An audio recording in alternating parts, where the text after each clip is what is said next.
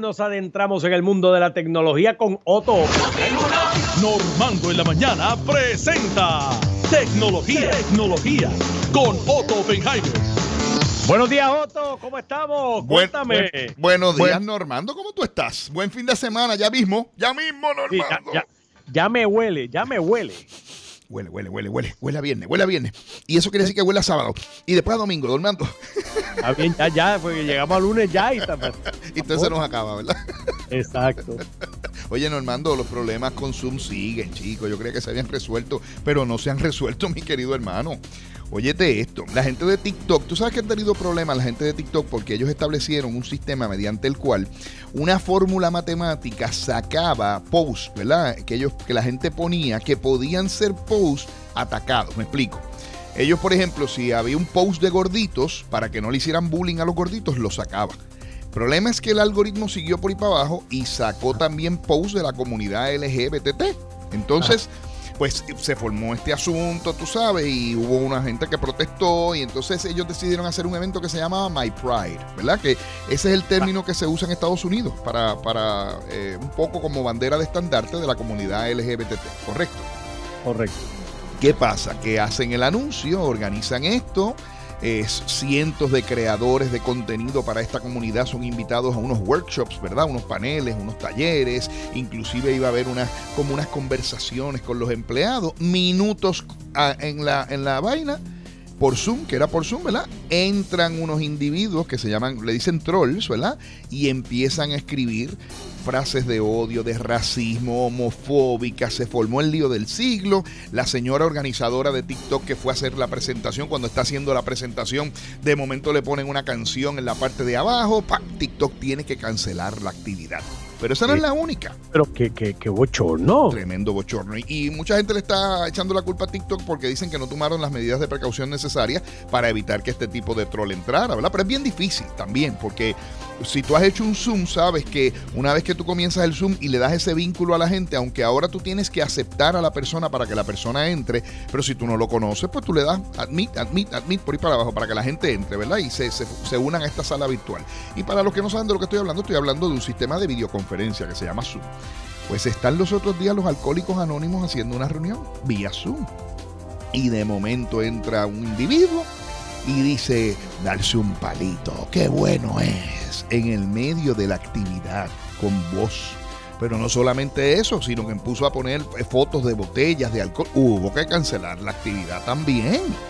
Entonces, pues se están preguntando, ¿verdad? ¿A qué no pegan una? No, no pegan una. Entonces están Dame el nombre de esa persona para no contratarla nunca. Mira, se están preguntando los, ¿verdad? la gente que está mirando esto hacia, hacia el futuro, pero ven acá, ¿podremos trabajar remotamente? Fíjate la pregunta cómo es. ¿Es seguro trabajar remotamente o tendremos que regresar a nuestros lugares de trabajo a pesar de que la tecnología nos provee esas alternativas? Ahí está la pregunta, habrá que ver cuál es la respuesta. Normando, ¿tú cambias tu password a menudo?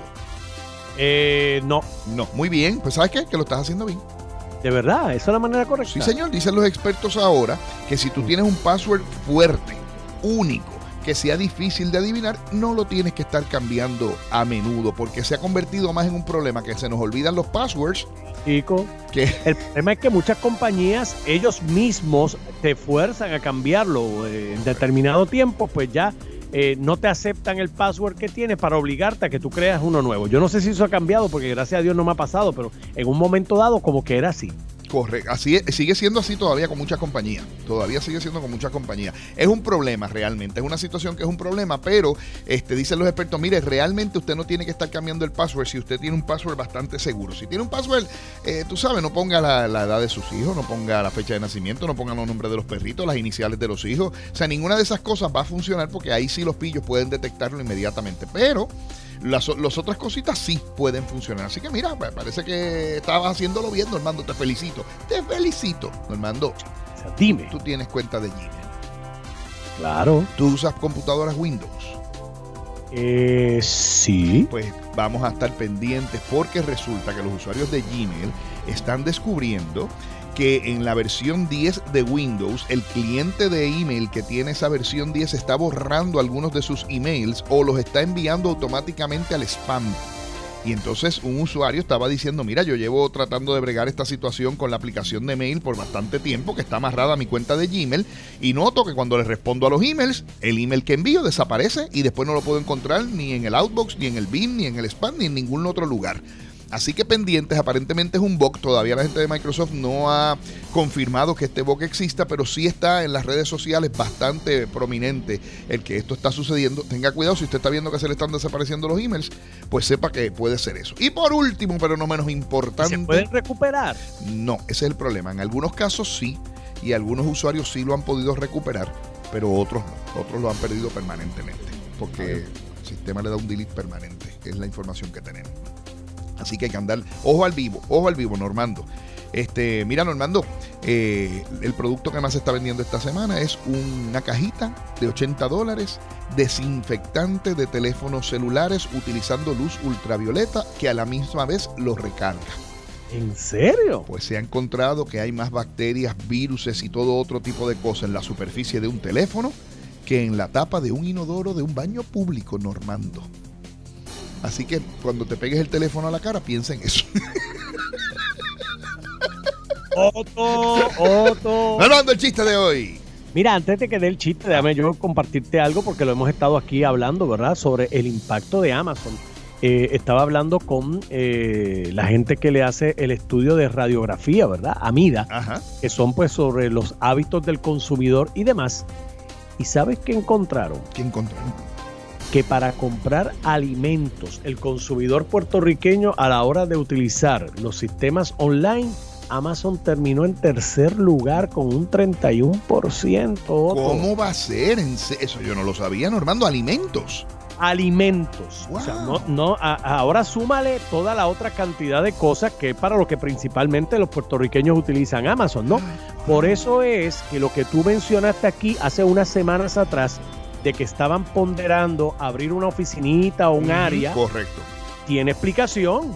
Porque obviamente, oye, cuando tú multiplicas o extrapolas un 31% de esos consumidores gastando, comprando, invirtiendo dinero en alimentos en Amazon, estamos hablando de una cantidad brutal de dinero. Eso es correcto. Y, y además, brutal y también con un impacto para el comercio local substancial, tú sabes, porque mira lo, mira lo que pasa con esto, Normando, que, que yo estaba mirando un estudio recientemente. Amazon tiene la capacidad de tener una variedad de productos enormes. Entonces el comerciante local dice, mira, yo no voy a vender el producto X porque se vende muy poco, la gente lo está comprando por Amazon y lo elimina del line-up. Entonces se reduce la variedad de productos que usted puede comprar de inmediato. O sea, los productos que tú puedes ir y comprar a la tienda, va y la selección va a ser menor porque el comerciante local, pues para competir, tiene que ser más eficiente, tú sabes. Y lo que hace es que va eliminando productos. Y eso es peligroso también, porque en el momento en que la cadena de distribución se interrumpe, como nos pasó recientemente, que veíamos, por ejemplo, que los, los envíos de Amazon se tardaban un mes, mes y medio, dos meses, el puertorriqueño entonces sufre porque no tiene disponibilidad ese tipo de productos, sobre todo si es un producto esencial, tú sabes. Así es, Así, así, es que, mira, Normando. Apunta el dato. Lo apunté, lo apunté y lo voy a, lo voy a investigar. By the way, tú sabes que Apple cerró 14 tiendas en Florida con el aumento del COVID. Volvieron a cerrar otra vez 14 tiendas.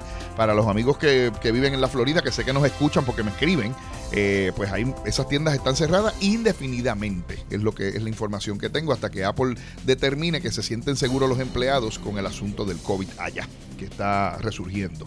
Normando, resulta, by the way, Yun Yun dijo que hoy no iba a pagar nada. Que ya pagó desayuno, pagó almuerzo y pagó cena. Si tú no fuiste, te la perdiste, Normando. A mí tampoco me invitó. Ah, Yo lo quiero, muy bien. yo lo quiero, Ah, chiste, pero, lo estoy velando para que cuando venga aquí me compre una empanadilla allí en el Surfers. Yo- No vaya para allá una empanadilla aunque sea de, de Normando, chapín. pues estaba un viejito que se llamaba Yuyun. El viejito, pues Yun Yun. Y resulta ya tenía como 100 años. Y entonces decide ponerse en forma a los 100 años. Está como la planilla que la va a llenar el mes que viene, pues a los 100 años. Y entonces decide ponerse en forma. Decide ponerse en forma y entra al gimnasio y ve a esta chica preciosa, espectacular, hermosa, pero bueno. Liana. Iliana, espectacular. Y entonces le pregunta a la mente maestra, que la mente maestra era el dueño del gym. Le pregunta, sí, le pregunta a la mente maestra, oiga, ¿qué tengo que hacer para impresionar a esa chica? Mm, Y la mente me entra y le dice, nene, tienes que tener una TH con mucho chavo, mucho chavo negrito.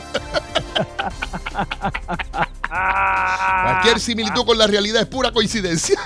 No, no hay nada que haga a un hombre más hermoso Que una cuenta de banco saludable. Eso es así.